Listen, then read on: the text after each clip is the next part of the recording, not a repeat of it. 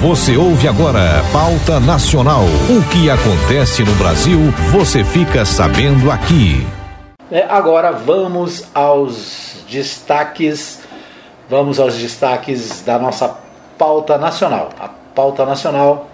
Vamos ver o que temos aqui para nos principais sites de notícias do Brasil. A polícia prende haitiano que vive nos Estados Unidos e contratou colombianos que mataram o presidente. Né? Então essa a notícia de última hora que diretor-geral da polícia haitiana diz que Charles Emmanuel Sanon contratou colombianos para fazer a sua segurança e de mercenários e que mercenários ligaram para ele quando foram encurralados na quarta-feira. a polícia do Haiti anunciou no domingo, dia 11, a prisão de um cidadão haitiano que vive nos Estados Unidos e contratou os mercenários suspeitos de assassinar o presidente Jovenel Moise.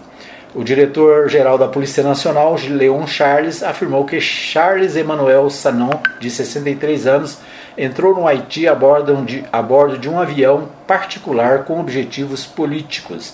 Sanon chegou ao Haiti em junho, acompanhado de vários colombianos contratados para fazer a sua segurança. Segundo Charles, então a missão mudou.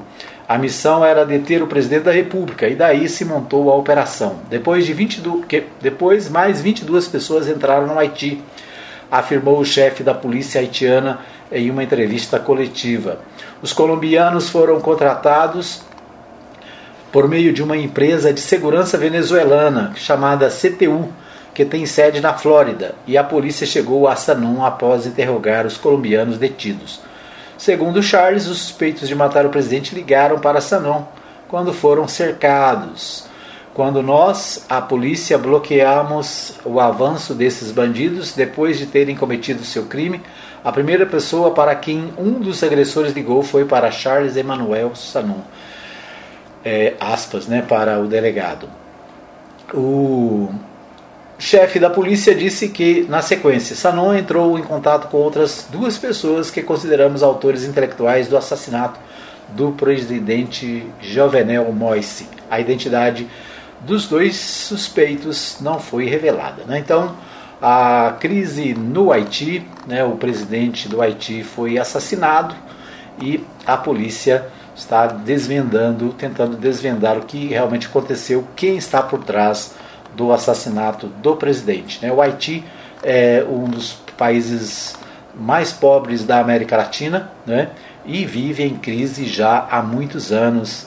É, guerras, praticamente guerra civil, né? uma situação complicada. Ontem o Fantástico mostrou uma reportagem especial sobre o Haiti, né? uma situação gravíssima. Esse é o destaque do G1 agora, nesse instante. Ainda vamos ver o que mais temos aqui no portal G1. A maioria dos brasileiros diz que militar da ativa não deve ir a atos políticos nem ter cargo no governo, aponta o Datafolha. Né? O Datafolha é, nessa semana tem divulgado pesquisas e é, o, o Datafolha destaca né, essa matéria sobre a, a pesquisa né, que diz que os brasileiros é, são contra a participação de militares da ativa em atos políticos. Né? Então, quem é da ativa militar deve se conter e manter-se nos quartéis e nas atividades é, militares. É o que mais né, uma grande é, parcela da população entende que deve ser. Pesquisa ouviu 2.074 pessoas acima de 16 anos nos dias 7 e 8 de julho. A margem de erro é de dois pontos para mais ou para menos. O... Deixa eu ver que tem mais informações aqui da pesquisa. A pesquisa do Instituto Datafolha, publicada na noite deste domingo, dia 11, pelo site do jornal Folha de São Paulo, aponta que a maioria dos brasileiros é contrária à participação de militares da, da ativa em atos políticos, tampouco em cargos no governo federal. O Instituto perguntou: militares da ativa devem ou não participar de atos políticos? Resposta sim, 34%. Não, 62% não sabem, 4%. Então 62% contrária à participação política dos militares. O levantamento também perguntou: militares deveriam ou não ter cargos no governo? Sim, 38%, né? E não 58%. Não sabem 4%. Então esses alguns destaques do, dessa pesquisa, né, sobre a participação de militares no governo. O governo de Jair Bolsonaro tem uma grande quantidade de militares, né, e muitos deles da ativa e o, o questionamento, né, o questionamento aí da o questionamento do, da pesquisa né, sobre a participação, é, se é positiva ou não a participação desses militares nas ações é, de governo. Vacina, vacinação contra a Covid. Quase 63 mil pessoas acima de 60 anos já foram salvas. É, quase 63 mil pessoas acima de 60 anos foram salvas, aponta estudo. Dados exclusivos comprovam a eficácia da imunização e que a ciência, o que a ciência defendeu, é a vacina que vai fazer a vida voltar ao normal.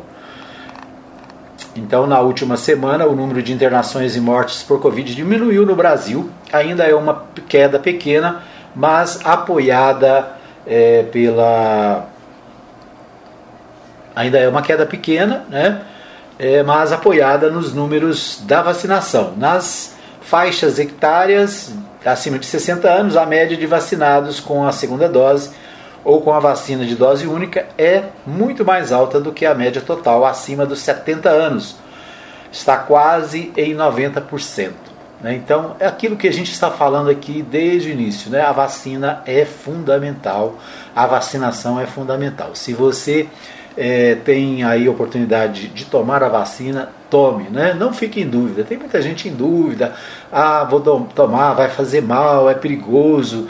Né? Tem é, ideias conspiratórias de que tem um chip nessa vacina que vai controlar as pessoas. Tudo bobagem, tudo história da carochinha, né?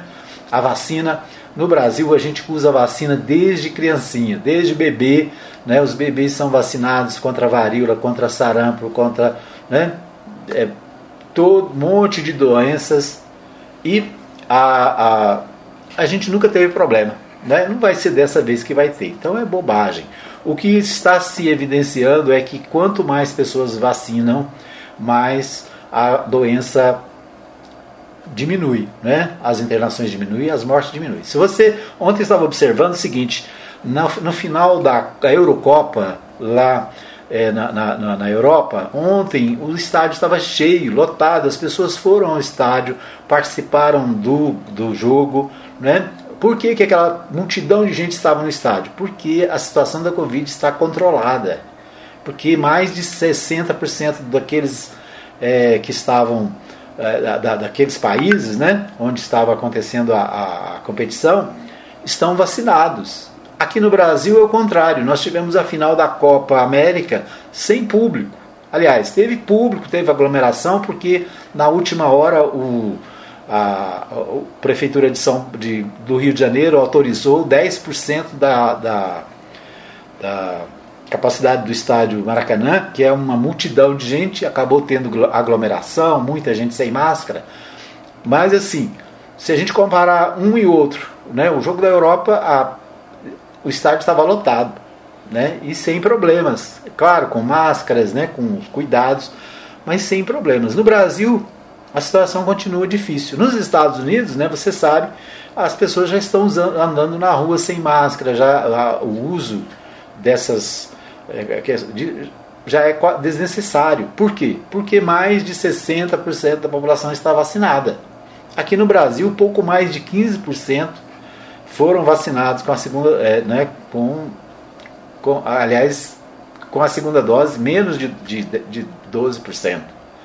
Né? Então nós estamos mais ou menos uma média de 15, 16, 17% no máximo de pessoas que tomaram a primeira dose. E isso já surtiu o resultado. Né?